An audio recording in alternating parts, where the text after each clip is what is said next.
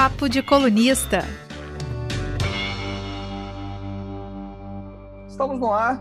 Boa noite, amigos que nos acompanham aí. Se, se você, boa noite se estiver vendo a gente ao vivo, né? Porque estamos no horário alternativo hoje, estamos apresentando o Papo de Colunista aqui agora à noite. Se você estiver vendo a gente, ouvindo a gente em outro horário, em alguma outra plataforma digital, bom dia, boa tarde, boa madruga, o que você preferir. Hoje estamos aqui um pouco mais tarde, estamos aqui hoje à noite, são 7h25 da noite agora, porque a gente vai falar hoje sobre a presença do vice-presidente Hamilton Mourão no Vitória Summit, um evento da, é, realizado pela Rede Gazeta, com uma série de palestras e encontros para discutir os rumos do, do, do, de um Brasil, os rumos políticos que, que o Brasil precisa tomar para recuperar, para é, fazer a economia voltar a crescer neste pós-pandemia. Ainda estamos durante, né? Mas no pós-pandemia, que provavelmente 2021, espero. Hoje vemos boas notícias de vacinas aí, vamos esperar.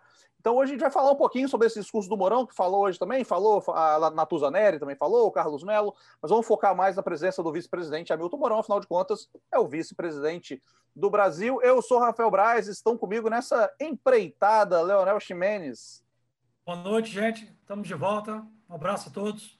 Vitor Vogas. Olá, pessoal. Sempre um prazer estar aqui conversando com vocês. E Beatriz Seixas. Oi, oi, gente. Como vai? Já que a Bia ficou por último, eu vou até já jogar a responsa para ela começar a falar aqui, até porque né, a Bia é nossa colunista de economia da, da, da rede, do Dia Gazeta, e a palestra do Mourão foi muito voltada, né? O Vitória Summit é muito voltado para a economia, mas a palestra dele também foi muito voltada para essa, essa área. Foi voltada para a cultura também, já que ele citou até Handmaid's Tale, né? a série disponível no Globoplay. É, falou que o radicalismo pode nos levar ao Handmaid's Tale, quem diria. Mas então eu passo a palavra para a Bia, Beatriz Seixas falar um pouquinho sobre as falas de Hamilton Mourão. É, antes, assim, só contextualizar um pouco, né? Esse, esse evento é um evento que ele é, acontecia todos os anos, era, é promovido pela Rede Gazeta e todos os anos acontecia presencialmente. Esse ano teve um formato híbrido, né, com presencial, mas também o virtual, e, e ele reúne é, importantes lideranças políticas e empresariais justamente para poder é, você ter um espaço ali para debater o que está acontecendo na nossa economia, na nossa política, né? o cenário econômico capixaba, nacional, mundial. É, é um, uma oportunidade que é, as lideranças né, aqui do, do Espírito Santo têm de entender um pouco esse cenário, de fazer projeções, pensar né, o que, que, vai acontecer, e isso ajuda até no planejamento né, da, das empresas, é, para poder é, começar o próximo ano que já está batendo a porta. Né? E aí o vice-presidente Hamilton Mourão fez a, a, palestra, né, fez o discurso inicial dessa, dessa série de, de palestras que acontecem, de aconteceram né, de hoje e vão até sexta-feira, e ele trouxe assim algumas diretrizes importantes sobre este momento. E aliás, assim, a palestra do Mourão, ela foi muito assertiva. Os pontos que foram trazidos pelo vice-presidente, sejam na, em relação à pauta econômica, né, os desafios fiscais, as questões sanitárias e todos os problemas trazidos pela pandemia da, do novo coronavírus, também o desafio político, o ambiental, que é outro, né, que não este ano, 2020, foi um ano também, mesmo em meio à pandemia, a gente voltou a falar muito do meio ambiente e, e, e de como o Brasil vem cuidando e olhando para essa área que é tão importante. Então, assim, todos esses temas foram tratados por Mourão e de uma, uma, uma, uma fala muito acertada. Mourão, ele, ele trouxe né, a, a importância de se fazer reformas, e aí, né, entre essas reformas, citou a tributária, citou a reforma administrativa, falou da necessidade do país de passar por privatizações, você fazer com que aquelas empresas né, estatais que não são eficientes e que, conforme ele mesmo disse, né, sugam os recursos do Tesouro Nacional, que elas, é, elas precisam ser vendidas. Trouxe aí falando um pouco né, sobre esse contexto. É, falou que o mundo inteiro está de olho é, na questão ambiental, que sustentabilidade hoje, é, os recursos naturais não podem ser desperdiçados então trouxe assim, pintou um quadro perfeito. Só que, né, na nossa avaliação, é, esse quadro ele foi um pouco descolado do que vem acontecendo com o Brasil, de fato, com o que o governo, é, como o governo federal tem conduzido, né, tem é, todo esse período. Já são quase dois anos que o presidente Jair Bolsonaro e sua equipe né, estão no comando do, do país, e embora o, Mourão traga é, todas essas questões de uma forma muito lúcida, na prática, a gente não tem conseguido ver avanços é, substanciais em relação a todos esses pontos. E aqui, assim, vou, vou citar alguns, né? Ele fala da importância da reforma tributária. Isso, inegável, todos uh, no, no, Brasil é, sabem como o contribuinte paga um, um, uma quantidade de impostos é, impressionante. Somos um país entre os que mais cobram impostos e menos entregam né, à, à população. Já 35% do PIB né, é referente ao pagamento de, de impostos, aí, né, é, o pagamento de impostos é 35% do, do, produto interno bruto, é, a carga tributária, né, o peso que ela tem sobre o país, é, mas a reforma tributária continua lá sem grandes avanços no Congresso. Aí você pode me falar, ah, mas isso não depende somente do governo federal, isso precisa dos parlamentares, precisa que os deputados, os senadores, né, também tenham interesse. Claro que é necessário, sim, um envolvimento de todo o legislativo, mas é, se o governo federal né, não der ritmo, não colocar, é, a, a priorizar esse tema, a gente vai vendo ele ser postergado, porque é um tema realmente difícil. Outro é, exemplo. É, claro. O presidente, se me permite, o, o, presidente entrar pessoalmente em campo nessa questão também faria muita diferença, né? É, a própria presença, é, é ou melhor, a presença do próprio presidente Jair Bolsonaro nessa articulação política para ajudar a, na aprovação dessas reformas também é, seria muito bem-vinda. Sem dúvida. Outro exemplo de reforma também que é, exige essa contribuição, Vitor, que você está citando, né, esse envolvimento por parte do, do, presidente, da equipe de governo, é a reforma administrativa. O, o Mourão foi muito claro ao dizer que é preciso é, reduzir os privilégios que existem, é preciso repensar a estabilidade, por exemplo, do serviço público. É, isso vem sendo falado o tempo inteiro por especialistas é, de diversas áreas.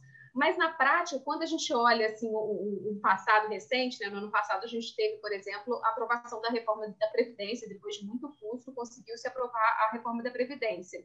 E naquela ocasião, é, o, o presidente Jair Bolsonaro, por exemplo, deu uma demonstração de que essa é, reduzir a desigualdade que muitas vezes existe né, entre o, o, servidor público e os trabalhadores da iniciativa privada, né, reduzir as desigualdades até dentro do próprio serviço público, porque é, muitas vezes também os privilégios ali dentro são, são, são bem díspares.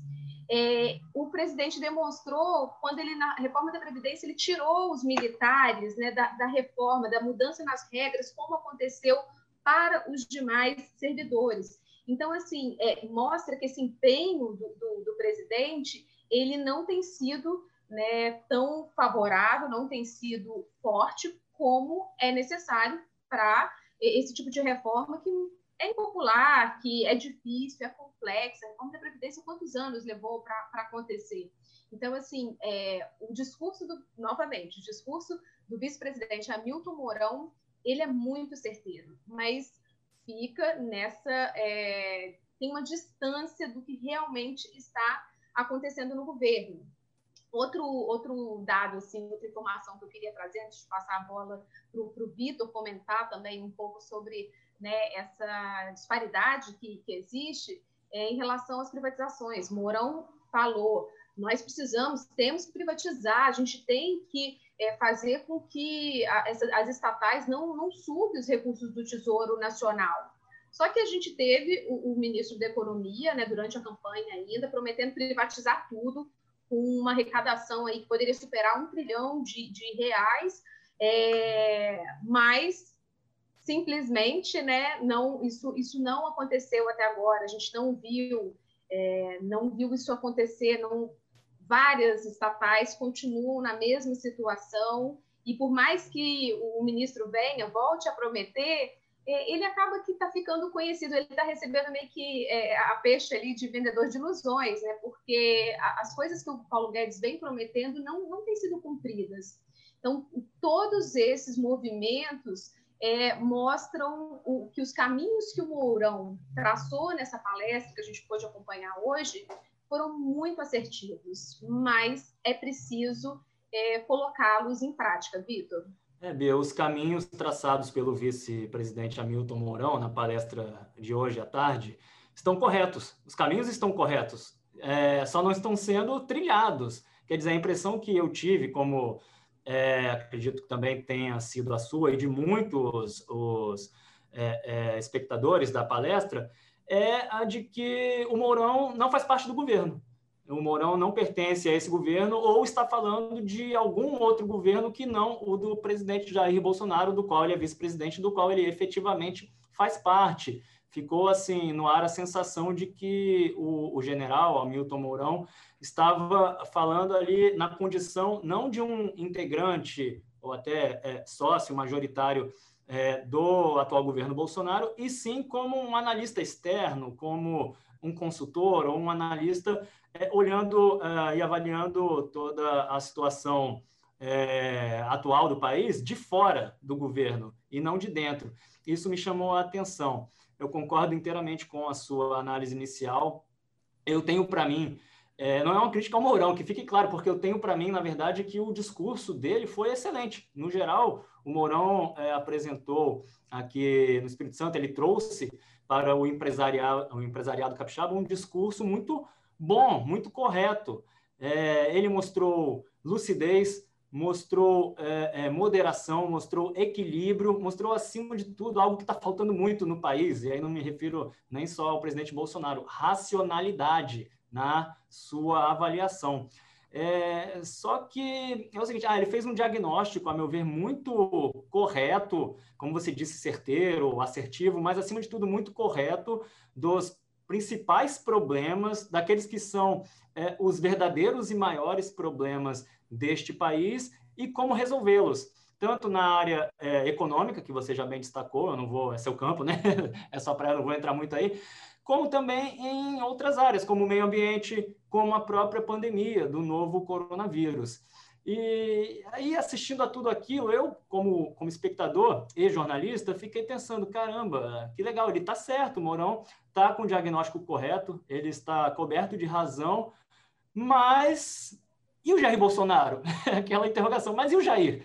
Porque. É, Será que ele não faltou, devia estar tá vendo né, faltou combinar. Né? Eu acho que a pessoa, na verdade, a gente está falando de espectadores, eu vi, você viu, muitos empresariados capixabas viram. Eu acho que quem mais precisava ver essa palestra, quem precisava ter assistido e ouvido as palavras do seu próprio vice-presidente, é o presidente Jair Bolsonaro. E faltou ao Mourão, ou está faltando ao Mourão, combinar com o Jair Bolsonaro, porque eles claramente estão em frequências completamente diferentes é, como eu disse, fiquei pensando, caramba, é verdade, o Mourão está correto, ele está coberto de razão, mas ele é só, entre aspas, o vice-presidente. No caso dele, nem, nem acredito que seja uh, decorativo, não chega a ser um vice decorativo, ele tem até algumas funções importantes, práticas ali na equipe do governo Bolsonaro, mas não é ele que decide, não é ele quem manda, não é ele que tem o poder decisório, né? Não é ele quem, quem toma, de fato, as decisões estratégicas que é, é, influenciam diretamente o rumo desse país. E aí quem realmente manda está acima dele. E aí eu acho que está faltando, no caso, uh, está faltando ao Mourão combinar com o andar de cima, ou seja, com o próprio presidente Bolsonaro. É, você se focou bastante na, na área econômica, aí você se concentrou na sua seara. Eu gostaria de destacar outros pontos, porque, para resumir, é, se a gente pudesse assim é, segmentar em, em, capítulos o discurso de Mourão, que durou ali acho que pouco menos de uma hora, teve é, três, foi um tripé, né? Três pontos principais, ou, ou, pilares, né? Uma expressão que ele gosta de usar. O primeiro foi realmente econômico. O segundo foi a, a área ambiental, né? Da proteção do meio ambiente. E a, o terceiro, a questão da pandemia. E aí, na questão da pandemia, fica muito evidente e gritante esse descolamento, descolamento, perdão, entre discurso e prática, esse descompasso entre esse governo apresentado ali pelo Mourão, que é o governo da cabeça do Mourão, e o governo real, que é o governo Jair Bolsonaro.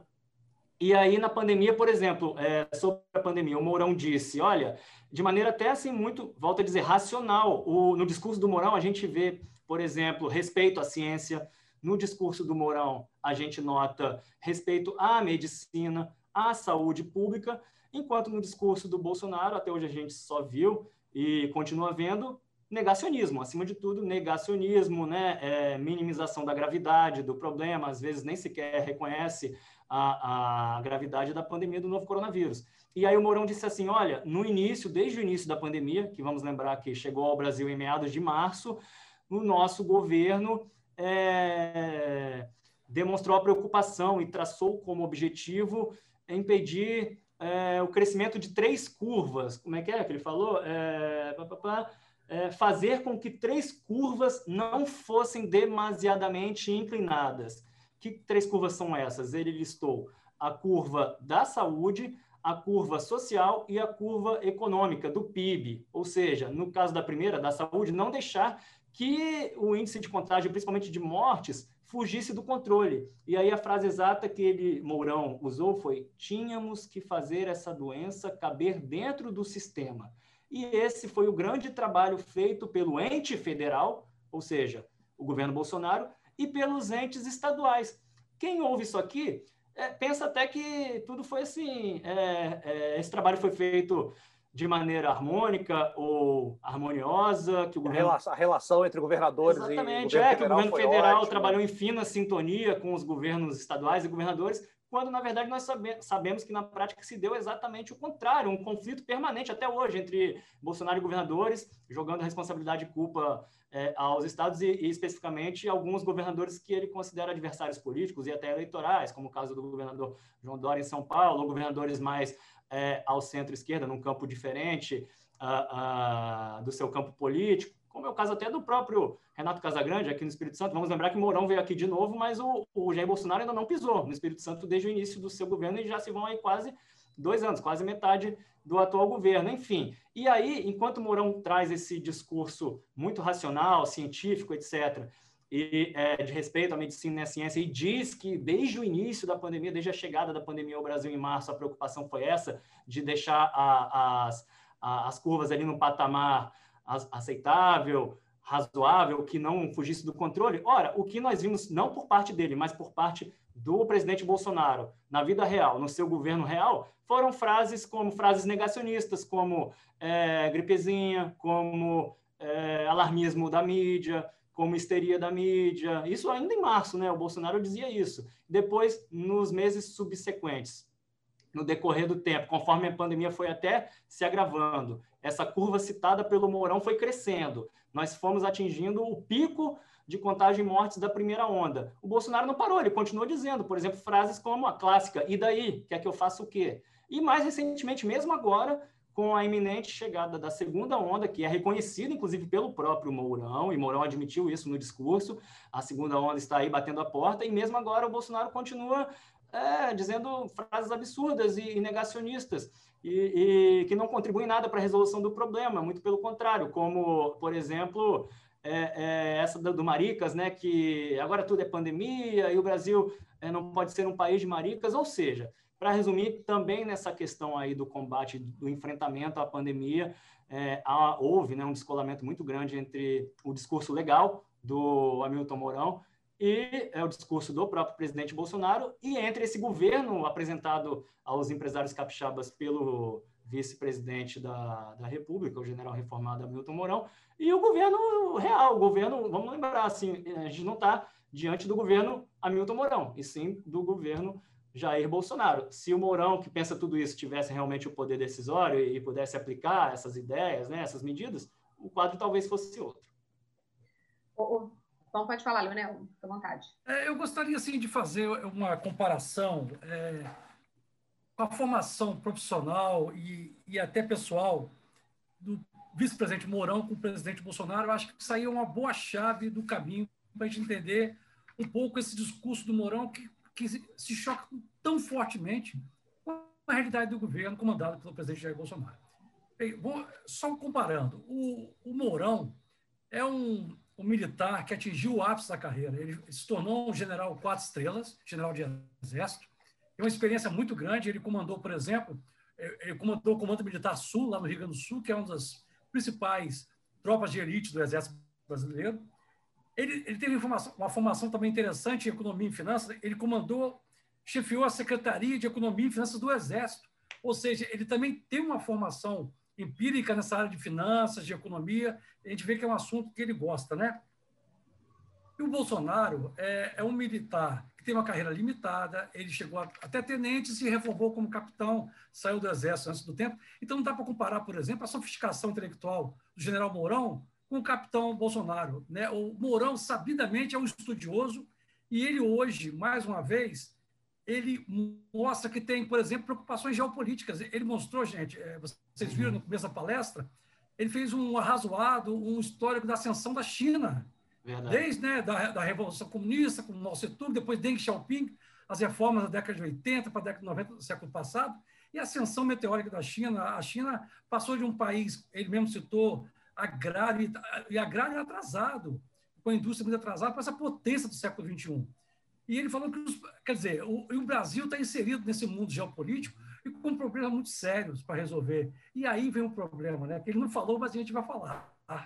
É, o, o, presidente Bolsonaro está mostrando que não tem a capacidade, infelizmente, de liderar o Brasil num ambiente tão complexo né, e de tantas variáveis como nós estamos vivendo. Ele costuma, por exemplo, atacar a China, que é o nosso maior parceiro comercial, responsável por um terço das nossas exportações. A gente nota que o, que o Mourão não tem essa visão preconceituosa contra a China. Não, inclusive, estudou... Leonel, ele, ah, ele ao, longo da, ao longo da palestra, ele citou a China como exemplo em vários momentos, né? Não só em relação a esse avanço que a, a China teve nos últimos 40 anos, que você acabou de citar, mas também é, trazendo assim como que ela investiu, quando falou também de educação, que investiu em educação, citou a China e a Coreia do Sul, né? O Mourão Perfeito. trouxe a China como um exemplo em vários momentos. Não parece é, que, que, que, até nisso, né, até nessa relação aí de, de, de exemplo, de, do que a gente pode seguir em, em alguns aspectos positivos, é, que o Bolsonaro pega e destrata como se a China né, fosse o, o problema do mundo para tudo. Então, Sim. até nisso é, ficou muito evidente essa disparidade de discurso, ou nem só de discurso, é mas de ideia né, que você está colocando e de, de conhecimento. Concepção de mundo, né? É, o Sim. Mourão, gente, ele, antes de ser militar, ele morou dois anos nos Estados Unidos, morou dois anos em Washington. Então, ele tem uma, essa experiência na prática. Da, não, do, fala inglês do, fluentemente, inclusive. Fala inglês fluentemente. Para reforçar o que você está falando da cultura. Então, aí está complicador. Quer dizer, nós estamos num ambiente muito complexo, mas, infelizmente, e, e a gente sabe que existe uma área de atrito é, entre Bolsonaro e Mourão por várias vezes. O presidente já, já inclusive, demonstrou irritação pública com o próprio, com o próprio Mourão.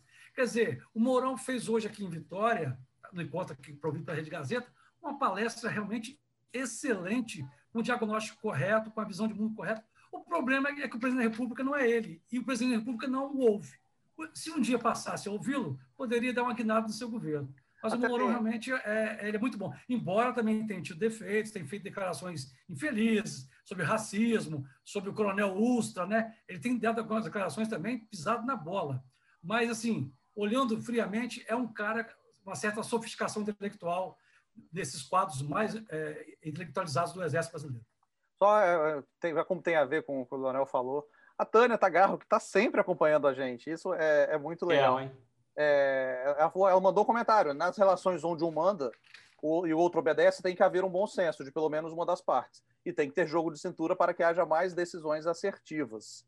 Então é, é mais ou menos isso, né? Tipo, o, como a gente falou, o Morão talvez não, não, não seja um vice é, ilustrativo, né? Como, como, como era a expressão? Decorativo. Decorativo, isso mesmo. E nem o Temer foi, no final das contas. Não, o Temer acabou virando presidente do é, Brasil. É, pelo contrário. Mas, Ganhou protagonismo. É, tem que ter o. Se você faz parte, como a gente ressaltou antes, apesar todo o discurso foi, foi muito pontual. Ali você pode discordar ou não de, algum, de, de algum, de algum ponto, pode é, discordar, ser contra a privatização, talvez. Aí é a opinião uma visão econômica de cada um, mas ele, teve, ele fez um discurso muito pontual, né? muito, muito preciso e, e muito correto, um discurso e, e, e muito também sabendo para quem ele estava falando, que eram, eram são empresários, são, era, é um discurso bem voltado ali para para essa, essa, essa narrativa. Aliás, um discurso na área econômica do qual, do qual Paulo Guedes se orgulharia. Sim, o Paulo Guedes ficaria feliz muito... da vida. Mas a gente, não ressaltou, a, gente não ressaltou aqui antes que o, que o Mourão hoje, né, o general reservado da reserva Milton Mourão, estava sem a sua habitual máscara do Flamengo. Por quê? Será Por quê? por quê? Por que será? É muito né? bem. Eu não vou, eu Prefiro- não vou, eu não farei piada não porque, comentar. porque admito que ainda dói. Então, Mas eu vou dizer uma coisa: você não vai fazer piada, mas o governador Renato Casagrande fez piada Fez. sim. Ele não, Não perdeu, perdeu. a oportunidade de dar uma zoada no Não perdeu a piada. presidente. Ele, Renato Casagrande, que por sinal é botafoguense, então é tá ou seja, é sofredor por opção, né? é, tá sem moral para É. zoar. governador, Exatamente. Botafogo, porque Botafogo não dá moral para ninguém fazer piada, para piada com time nenhum, governador. Eu prefiro não opinar sobre essa questão, sobre Não, mas eu, eu Esse não faço assunto piada time, realmente- eu não faço piada com o time dos outros, não, só com o meu mesmo. O meu eu faço piada com autopiada pode. Então, vou fazer uma autopiada também aqui no Flamengo, já que também sou flamenguista, Braz, como você, e como Hamilton Mourão, a- essa eliminação de ontem prova que o novo normal, em se tratando de Flamengo, é o velho normal. Ou seja, 2019 é que foi o ano atípico, né? Diferentemente da pandemia, em termos futebolísticos, 2019 é que foi o ano maluco para o Flamengo, completamente fora da curva. E agora voltamos ao normal, que é dar vexame na Libertadores. Eu vou continuar lendo alguns comentários aqui que a gente recebeu também. Tem um do, do Rodrigo Alves Rios Dias, que é muito grande. Eu não vou ler tudo, não, Rodrigo. Mas ele fala que reformar a, reformar a carga tributária, no caso, né? É, sem reformar o Estado, de nada adiantaria. E, e tem um outro aqui também, que tá, esse talvez seja o mais polêmico, eu acho que a gente pode debater um pouquinho aqui. Que foi um discurso de um candidato? O que os colunistas acham?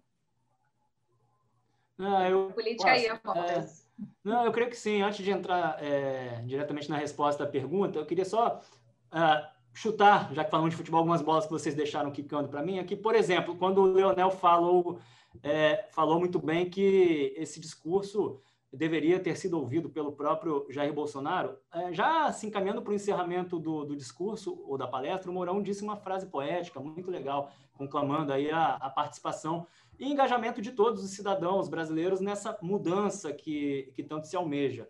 E, segundo ele, é tempo de mudança, mas para que haja mudança, todos nós temos que mudar. Todos nós temos que mudar. Fiquei pensando, é, a mudança tem que começar de cima, né? Não só aqui debaixo de todos nós, mas realmente ah, alguns ali com poder de, de, enfim, no comando e com poder de fato nas mãos também poderiam mudar um pouco essa mentalidade. Sobre China, o, Leonel, o Bia, me, me só um pouquinho, só um pouquinho, que perguntaram se Mourão é candidato. Eu queria só contribuir rapidinho. É bom que ele procure outra turma mesmo, construa essa nova relação, porque todo mundo sabe que o Bolsonaro, se, candidata- se, se se candidatar à reeleição, não vai ser Mourão mais o vice. Porque Mourão realmente, o Ah, é, não, Bolsonaro. Essa, Bolsonaro não, tra, não traga o Mourão, e essa, todo mundo está dizendo que o Bolsonaro já procura um, um, uma outra arranjo político para ter um outro vice, que o Mourão Sim, vai ter sim. que procurar a turma dele, que com o Bolsonaro não vai rolar mais não. Essa dobradinha aí está com os dias contados, né? Essa com os dias parceria está com contados. os dias contados e acho até 31 que de dezembro de durando 2021. bastante, inclusive. E como o né? Bolsonaro fez com muitos aliados, eu acho que ele se arrependeu de ter se aproximado, de ter se aliado. Eu acho que ele deve ter se arrependido, já estar arrependido a essa altura de ter indicado ah, o Mourão para vice dele em 2018, na última, Na última eleição, hora, né, na última eleição presidencial. Mas a grande diferença do Mourão para, por exemplo, alguns ministros, inclusive ministros militares que o Bolsonaro já defenestrou e já exonerou, etc., e outros aliados políticos, é, tantos que ficaram pelo caminho, é que o Mourão não pode ser demitido, ele tem mandato. Assim É. como o Bolsonaro, ele foi eleito na mesma chapa, ao lado do. A gente esquece, né? O, o, o Braz citou aí o Temer, que é o caso clássico que não nos deixa mentir. O, vi, o vice-presidente também é eleito com os mesmos votos que são dados pelo a- a eleitorado brasileiro para o presidente eleito, na mesma chapa. Então, assim, eles são inseparáveis, indissociáveis. Não dá para pedir o divórcio, como para usar uma metáfora aí de casamento, ah, daquelas que o próprio Bolsonaro tanto aprecia, mas eles são indivorciáveis, pelo menos até o, até o fim desse mandato, no fim de 2022. Assim. Oi. E aí ele tem, ele tem legitimidade, ele tem mandato, tem tanta legitimidade quanto o, o Jair Bolsonaro. Sobre China, bem rapidamente, Bia, você pode me corrigir se eu estiver errado, eu acho que é o segundo maior parceiro comercial do, do país, não é? Do Brasil? Não, é maior. Não, é o maior. Eu achei que você disparado. É o Pois maior. E aí, assim, o Mourão também nisso se mostra muito mais equilibrado, mais sensato, é, é, mais lúcido mesmo, assim, ah, ah, intelectualmente, em termos de, de, de mentalidade. Inclusive de pragmatismo, é uma mentalidade e uma visão de mundo muito mais pragmática, porque ele não está assim fazendo todas essas referências positivas e elogiosas para a China só porque ele adora os chineses, o povo chinês, nada disso, é porque é uma questão, de é uma questão estratégica para o país e para o desenvolvimento econômico do país, para a retomada do nosso crescimento econômico tão falado e que foi o tema principal da palestra. Ou seja, não dá para ficar tretando, arrumando briga diplomática gratuita a troco de nada com um parceiro comercial tão forte e um gigante, uma potência mundial como é a China, é, só por questões assim de por picuinha ideológica. E aí eu vejo, enquanto o Mourão, por exemplo, diz isso, o Eduardo Bolsonaro, é, atual presidente da Comissão de Relações Exteriores da Câmara e filho 03 do, do presidente da República, fica constantemente, como voltou a fazer recentemente ali provocando, fazendo tuitadas assim com provocações completamente inúteis e, e, gratuitas que só prejudicam o país nesse aspecto, seja diplomático, seja mesmo econômico. Fala, Leonel, passo para você e só ainda não entrei número, na, na questão não, pra, da resposta da nossa... Só para ilustrar lá. a importância que a China tem no Brasil. No primeiro semestre deste ano, 2020, a China foi responsável por um terço de tudo que o Brasil exportou. Entendeu? Um terço a China, sozinha. Quer dizer, esse cliente tinha que ser tratado com a pão de ló, como dizia antigamente, né? com todas as mesuras. E, no entanto, é espancado pelo presidente. Você imagina se a China começar a desacelerar as compras do Brasil? Como é que a gente vai ficar, né?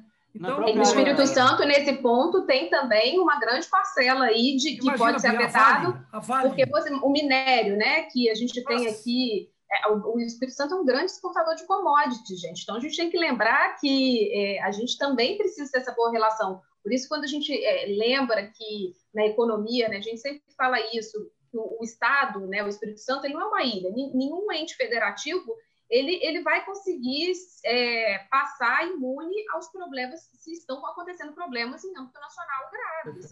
Porque, por mais que você consiga se organizar, consiga tentar formas é, de, de, de, criar um ambiente é, sustentado no, no, município ou no estado, isso né, vai depender da gestão de, de cada é, prefeito ou governador, mas ele não consegue fazer milagres se nacionalmente as coisas não estiverem indo bem. E, e, hoje o que o Brasil demonstra é que as coisas não estão indo bem. No Espírito Santo, a gente é, vem repetindo, a gente fala aqui né, em alguns momentos, temos um, um Estado com equilíbrio fiscal, tem um ambiente de negócios que é favorável, o Espírito Santo se, se destaca aí num, num, relacionamento institucional que é elogiado por, por vários atores do Brasil afora.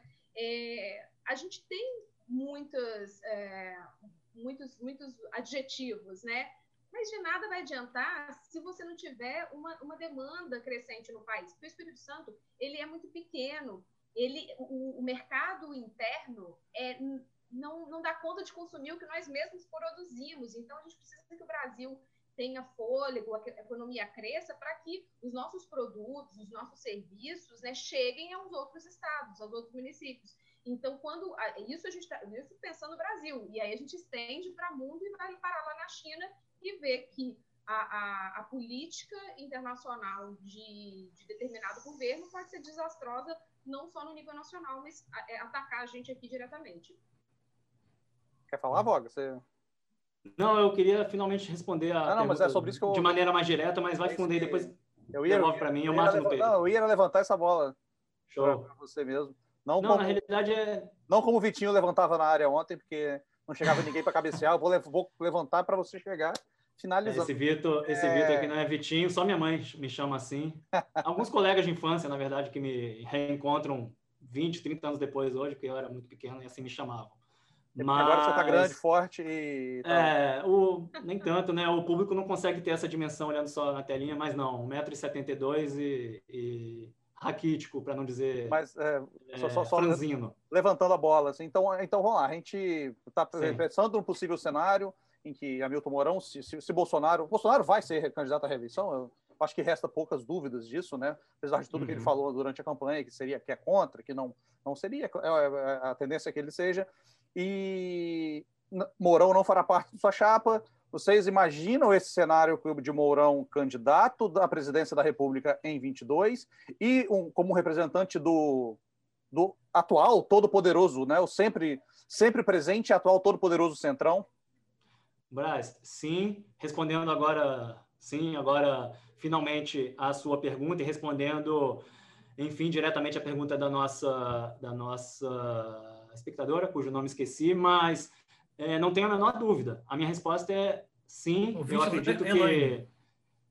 Elaine, então, respondendo, enfim, diretamente a, a pergunta fiel. da Elaine, acredito que o Mourão seja, sim, é, pré-candidato à presidência da República em 2022, não está tão longe, né? A gente acabou de virar a eleição municipal, então, como sempre se diz, os, os políticos já entram numa eleição pensando na seguinte e, é, no máximo, é, já terminam uma eleição pensando na outra. Então, nós acabamos de acabar as eleições municipais, o foco total do mundo político agora passa a ser 2022. Como eu disse no início, o Mourão, mas numa análise de discurso do vice-presidente aqui em Vitória, o Mourão parece até não fazer parte do governo. Olha só, quando a gente ouve é, Mourão falar, a gente tem a, até a sensação, ou fica com a impressão de que ele é um agente externo, um analista externo, está falando de fora, e talvez seja exatamente o que ele busca, ou seja, é, na verdade, provavelmente é exatamente isso que ele quer, ir se descolando, ir se desvencilhando aos poucos uh, da imagem do governo para gradativamente é, é, se estabelecer como uma alternativa ao presidente Bolsonaro, uma alternativa, digamos, doméstica, dentro do próprio governo Bolsonaro, para gradativamente se consolidar aos olhos das pessoas, especificamente dos empresários, né, que foi o público-alvo aqui para o mercado, enfim, é, com um discurso diferente desse discurso radical que marca a trajetória política e o próprio governo de Jair Bolsonaro. Essa é, na verdade, é uma inflexão que não é de agora, se a gente parar para analisar bem e resgatar, o Mourão, desde o início do governo Bolsonaro, vem fazendo isso. Desde o início de 2019, lá, já nas primeiras entrevistas é, dele em 2019, em janeiro de 2019, enquanto Bolsonaro é, não desceu do palanque, não arrefeceu no seu discurso extremista ali, radical de direita, de confronto, né, de confrontação com a esquerda, com os socialistas, etc.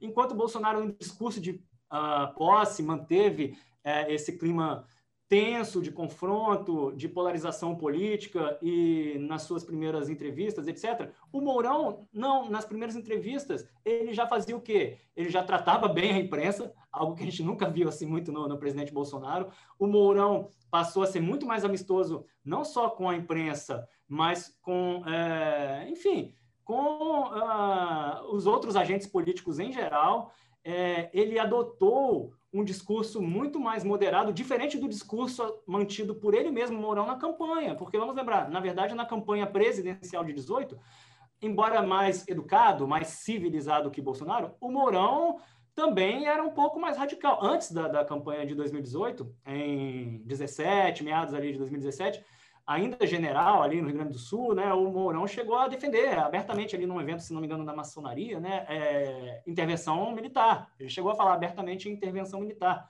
Durante a campanha de 2018, ele chegou a lançar ideias né, muito polêmicas, como, por exemplo, um autogolpe, que seria um eufemismo, na verdade, para um golpe de Estado, mas com a maior naturalidade do mundo defendeu essa ideia numa entrevista, logo depois que o Bolsonaro uh, sofreu a facada em Juiz de Fora, ali no, dia, no início de setembro de 2018, Mourão também chegou a defender a instauração de uma constituinte, uma Assembleia é, Constituinte extraordinária para se mudar a Constituição uh, de 88, mas formada apenas por notáveis. Os constituintes não seriam eleitos, deputados ou parlamentares, enfim, eleitos pela população, e sim é, é, indicados ali pelo próprio presidente. Aí, assim, é, daria superpoder, uma carta branca, na verdade, aí um cheque em branco para o presidente mudar a Constituição uh, por intermédio de terceiros.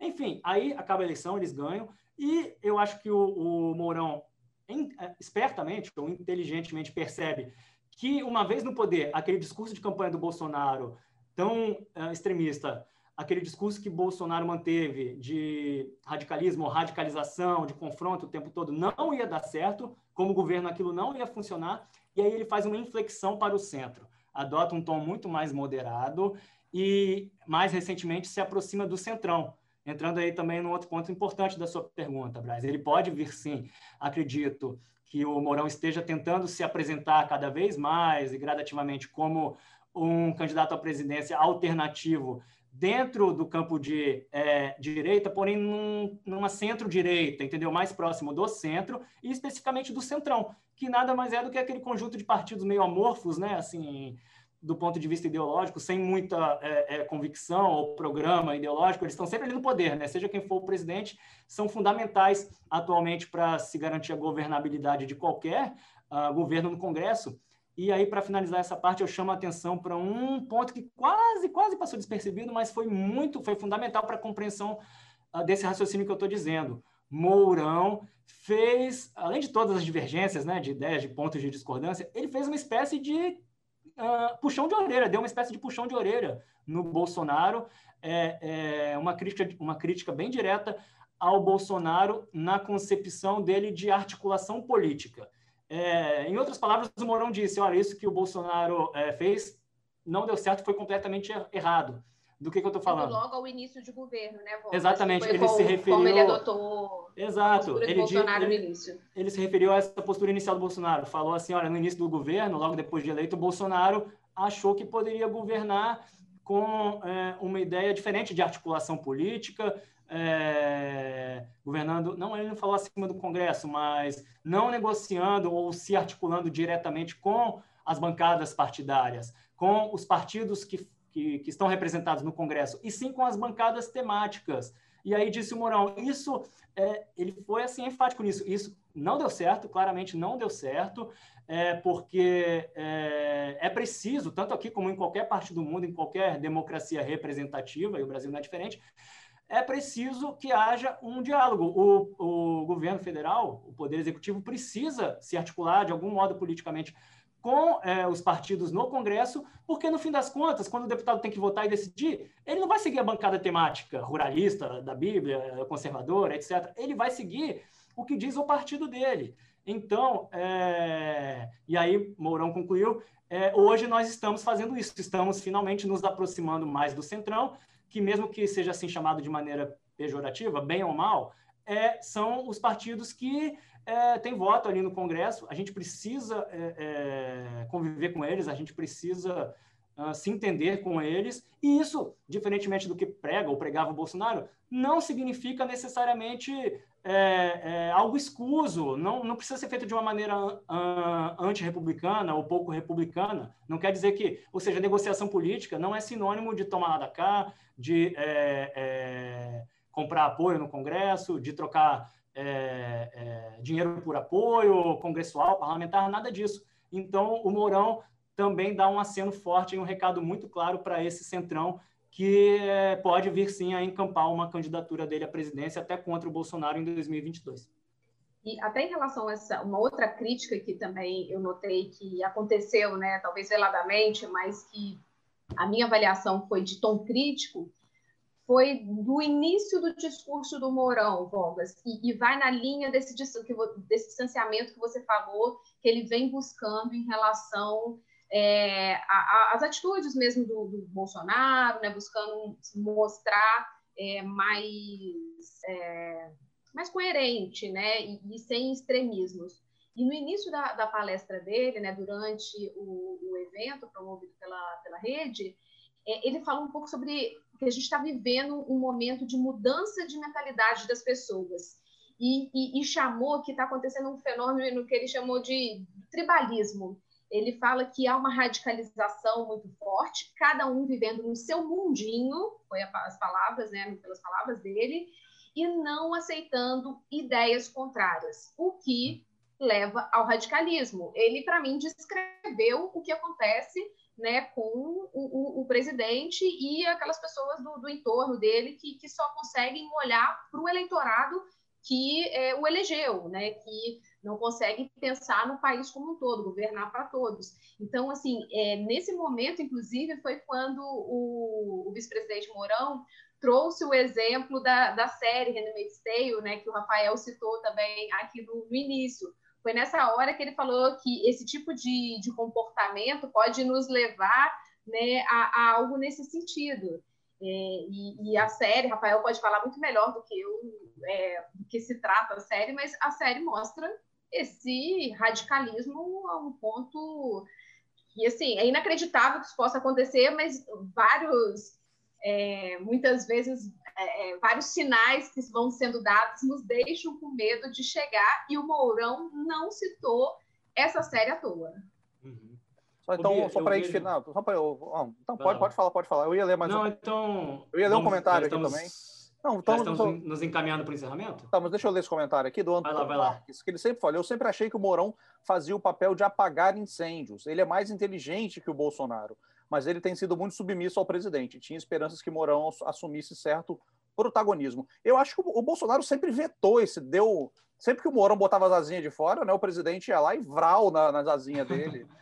Não era. Vral, em homenagem ao Flamengo? Não, esquece, esquece esse negócio, esquece esse vapo aí. Estou homenageando o Mourão. O, é, o, o presidente ia lá, então, e mesmo que ele sempre, acho que ele sempre fez isso um pouco de não era apagar os incêndios causados pelo presidente, talvez, né? Mas ele apresentava, ele já apresentava esse discurso um pouco mais moderado do que o do, do presidente Jair Bolsonaro. Claro que ele falou umas besteiras enormes recentemente, como não há racismo no Brasil, né? Isso é uma coisa que é, chega a ser inacreditável ouvir um vice-presidente falar algo do tipo. Mas é, eu queria. Pode, pode terminar de falar, Vitor, o que você estava falando? Só Não, queria é, o bolão, então, fazer o bolão do Papo de Colunista. Opa. Mourão candidato à presidência ou não? Mas pode eu falar. Eu acho que não. Pode falar. Eu acho que não. Eu acho que não.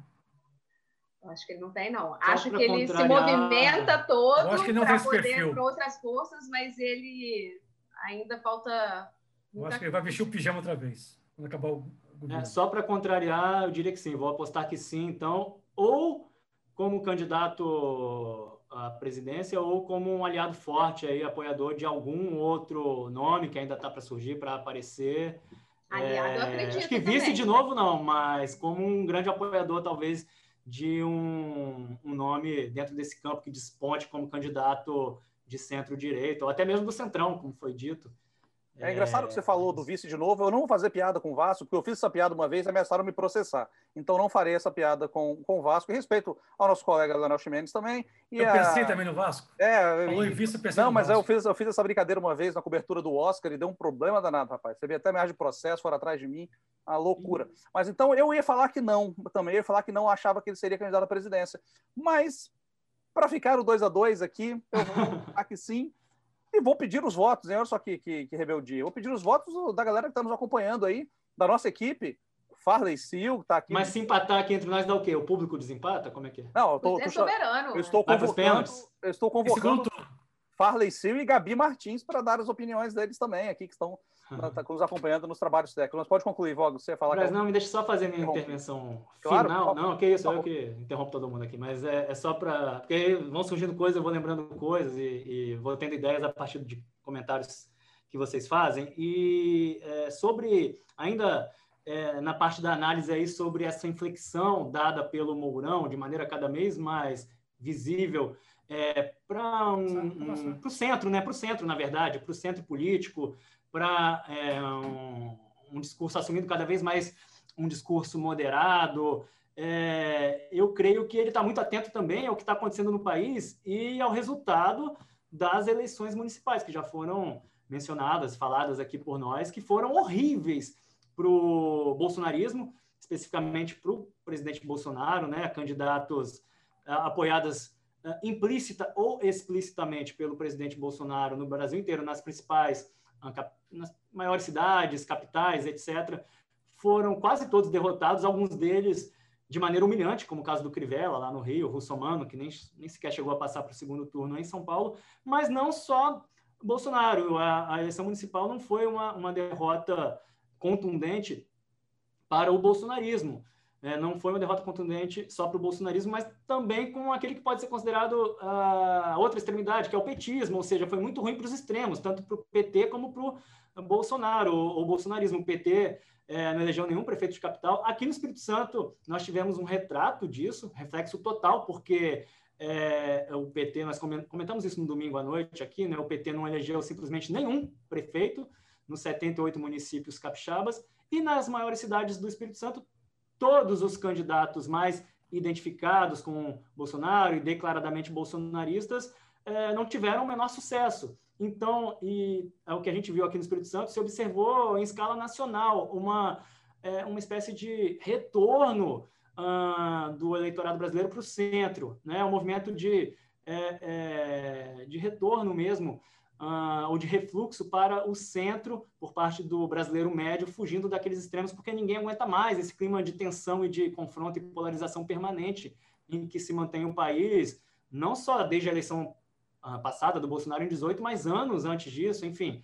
E para completar, quando eu digo que o, o Mourão está fazendo esses acenos, Braz, muitos acenos aí é, para todo mundo, é, adotando esse tom cada vez maior e mais claro de moderação, eu incluo a oposição, as forças de oposição e as forças de esquerda. Veja só que interessante.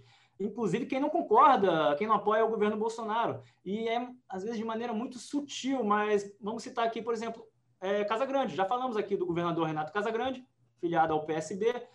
Embora seja também um político, acima de tudo, pragmático, Renato Casagrande, eu nem considero ele tão de esquerda, mas o partido dele, PSB, um partido de centro-esquerda e que tem sido ignorado, né? O Bolsonaro não veio ao Espírito Santo nenhuma vez sequer até hoje.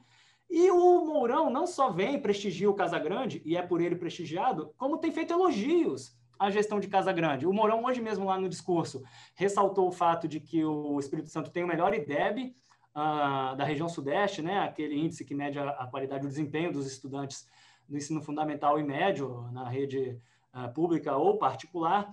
E aí Mourão uh, ressaltou isso em uh, falas ou entrevistas anteriores, ele já, ele já elogiou o Estado presente. Mourão chegou a elogiar no ano passado o Estado presente, que vem a ser o principal programa, carro-chefe do governo Casa Grande na área de combate à violência. No ano passado estava dando muito resultado, realmente, né? diminuindo índice de homicídio. Agora está não tanto assim, mas quando o Mourão fez essa fala, ele admitiu que o programa de um governo de centro-esquerda estava dando certo naquela que é a área mais prezada pelo governo Bolsonaro, que é a segurança pública. Aí, quando você para para olhar, enfim, rever e folhear o programa de governo do Bolsonaro, a presidência em 2018, chapa Bolsonaro barra Mourão, tinha lá, assim, um PowerPoint, uma página do PowerPoint, dizendo que, que todos os estados governados uh, pela esquerda no Brasil tinham índices crescentes de homicídios. E aí a fala do Mourão meio que contraria o próprio plano de governo, enfim.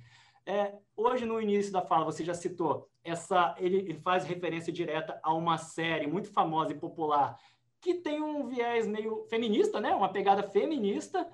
E, no final, para encerrar mesmo agora e devolver para vocês, quero só destacar algo que passou quase também despercebido, mas fui lá, pesquisei no Google, na Wikipédia, enfim.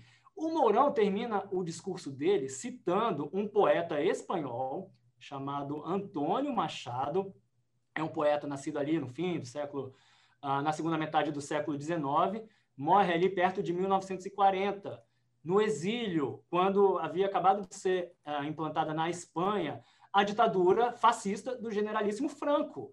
Esse poeta, Antônio Machado, a, a, o verso citado pelo Mourão, que deve ser o mais famoso desse poeta, é algo mais ou menos como, uh, não vou saber aqui as palavras exatas, não vou saber reproduzi-las, mas algo como é, caminhando que se faz o caminho, algo nesse sentido. Uma frase muito famosa, não sabia que era desse poeta, fui pesquisar. Antônio Machado é, combateu o fascismo de Franco lá uh, na Espanha, assim, que é ou foi concomitante com a Mussolini na Itália e o nazismo de Hitler na Alemanha.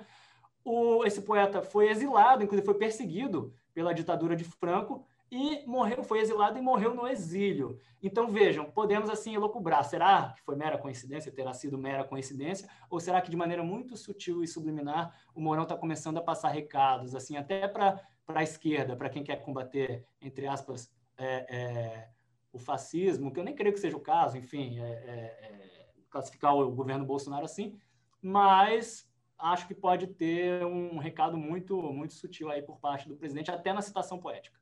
Então, só para a gente terminar, vou lá, só para desempatar aqui, a Gabi, nossa editora, e o Farley, que faz os nossos trabalhos técnicos, que está transmitindo aí o vídeo para todo mundo assistir, eles acham que não, que, que Mourão não será candidato em 22.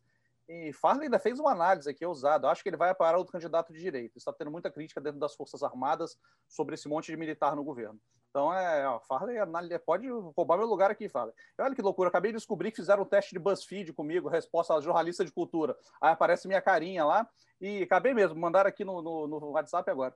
Aí fala, esse não gosta de política, gosta não sei o quê. Sabe de nada, rapaz. Estou aqui, ó, papo de colunista falando de política toda semana, duas vezes por semana.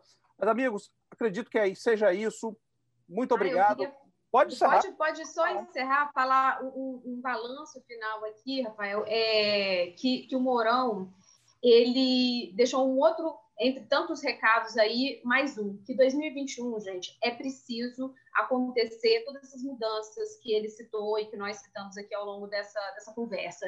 Ele fala que se em 2021 isso não for resolvido, né, e aí reformas, é, é, tentar melhorar a economia, que 2022 temos eleição, aí começa a entrar na eleição novamente e isso, esse pleito eleitoral atropela os acontecimentos, como ele falou. Então, é, e ele diz que se por um acaso né, esses pontos não, não forem resolvidos, se essas mudanças na legislação não acontecerem, ou Bolsonaro, se reeleito, terá a bomba maior para administrar, uma bomba maior do que a que se tem hoje, ou então, né, vamos passar o abacaxi, ele fala assim, para alguém que terá que administrar o país numa condição ainda mais difícil. Então, Casa Grande? É...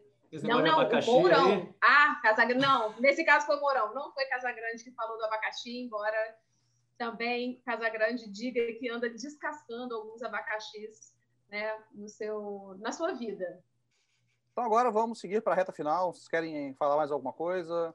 Acredito que já cobrimos bem o assunto. Eu só queria reforçar que, que o, eu falei no começo, né, que o, a palestra do Mourão fez parte do, do Vitória Summit, que teve início hoje também, teve, teve palestra da jornalista Natuza Neri, do cientista político Carlos Melo, tudo apresentação da, da Dani Abreu.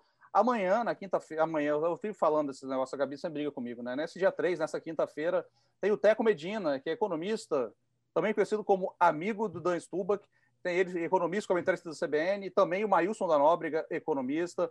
Então a gente tem o painel anuário, que tem apresentação tem com, com Bruno Funchal, secretário do Tesouro Nacional, e o governador Renato Casagrande, apresentado pela nossa querida Beatriz Seixas também. Então amanhã é bom ficar ligado aí, quem, quem quiser, até voltado para assinantes, para convidados, mas tem muita, acredito que muita, muita dessa galera deve estar nos acompanhando neste momento também. Então eu ia até recomendar uma série, mas agora o Morão já recomendou. Então, amigos, Handmaid's Tale está no Globoplay, três temporadas sensacionais.